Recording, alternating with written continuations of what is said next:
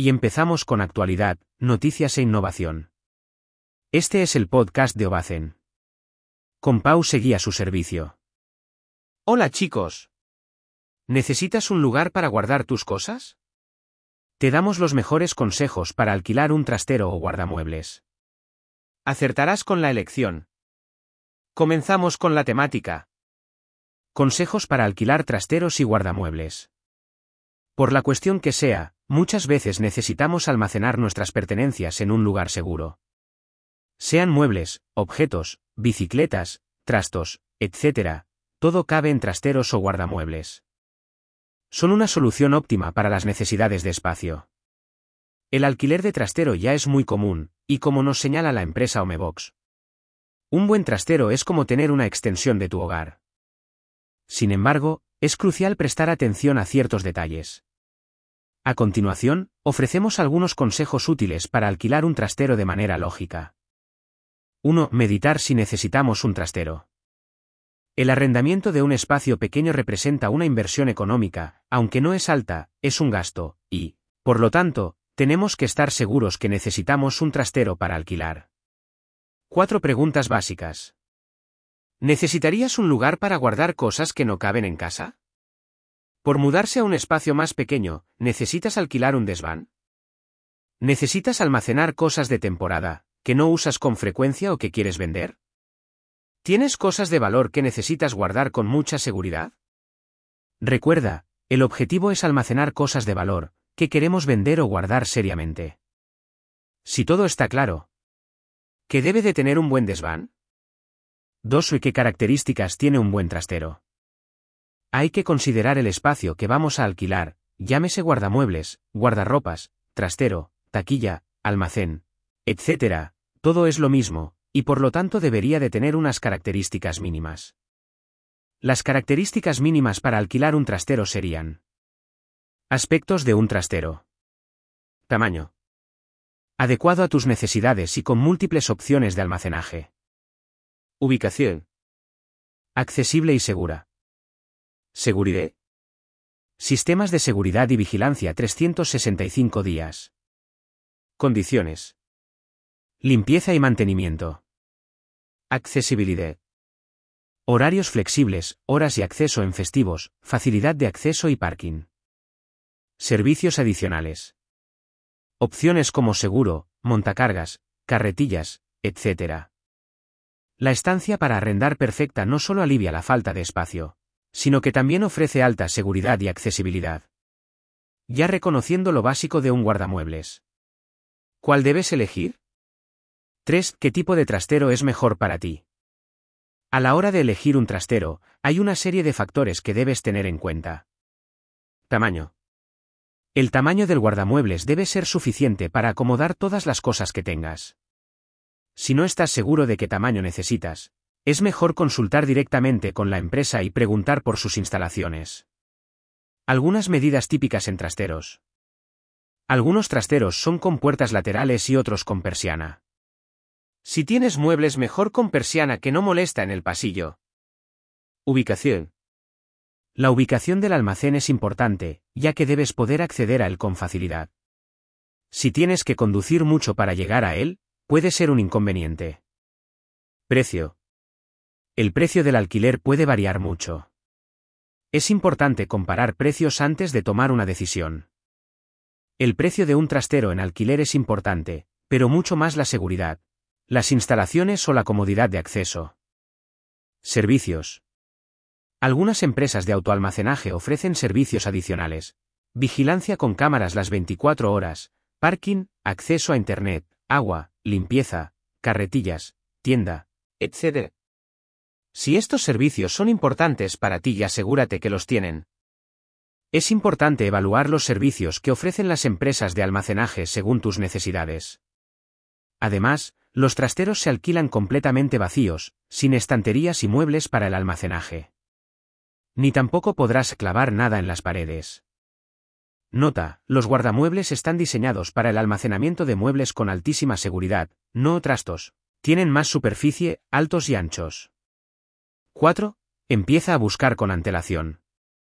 Aunque no lo parezca, los trasteros y guardamuebles suelen estar bastante ocupados, incluso en ciudades grandes. Y más si buscas un espacio determinado o aquellas empresas de guardamuebles que son de calidad. En la búsqueda de trasteros, la anticipación es clave, los mejores espacios y más económicos se llenan rápido. Es importante empezar a buscar con antelación para asegurarte de encontrar uno disponible o poder apuntarte a una lista de espera, recuérdalo. Nota, a veces encontrarás el nombre de self-storage, que es la denominación anglosajona de las empresas que ofrecen el autoalmacenamiento, espacios de almacenamiento temporales o a largo plazo. 6. Visita el trastero antes de alquilarlo. El mejor consejo es visitar el trastero antes de proceder al arrendamiento. Tendrás la oportunidad de ver el tamaño, la ubicación, horarios y los servicios que ofrece.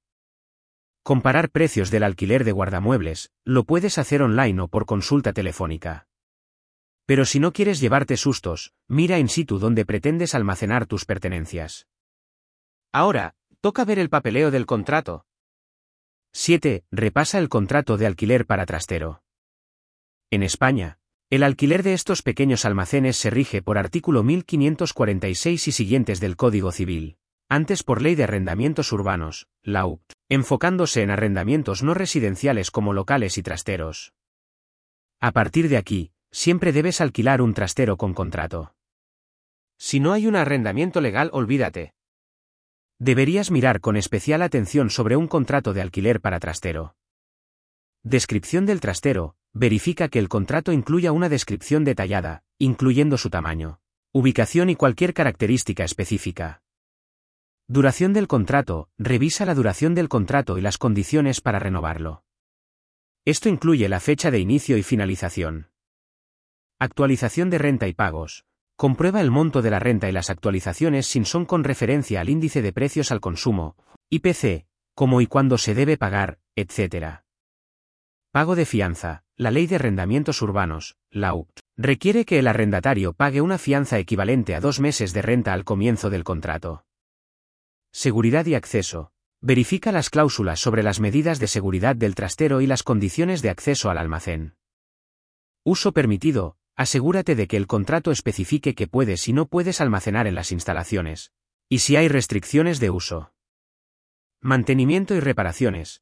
Entiende quién es responsable del mantenimiento y las posibles reparaciones del mismo. Condiciones de rescisión y desahucio. Conoce bajo qué circunstancias puedes o el arrendador pueden terminar el contrato antes de tiempo y qué penalizaciones hay. Es importante que compruebes el plazo de preaviso para cancelar el contrato frecuentemente. Se requieren 15 días de antelación. Seguro, mira si necesitas un seguro para tus pertenencias y si el arrendador proporciona alguna cobertura. Cláusulas especiales, presta atención a cualquier cláusula especial o adicional. Ahora, ¿Necesitas una empresa de transporte para mover tus pertenencias? 7. O mirar servicio de mudanzas. Cuando estamos hablando de trasladar muchas cajas y pertenencias a un trastero, posiblemente necesitemos una empresa de servicios de mudanzas para el vaciado del piso, casa, oficina o lo que sea. Antes de empezar a empaquetar, necesitamos encontrar y mirar las exigencias. Tres consejos básicos. Si ya tienes decidido dónde se almacenarán tus pertenencias, pregunta si tienen servicio de transporte. A veces es un poco más barato. Compara siempre precios entre diferentes empresas de transporte, si el guardamuebles está lejos. Pregunta por recargos. Pregunta por cajas de almacenaje, dimensiones, posibles restricciones, movimiento de muebles grandes, cosas frágiles, etc.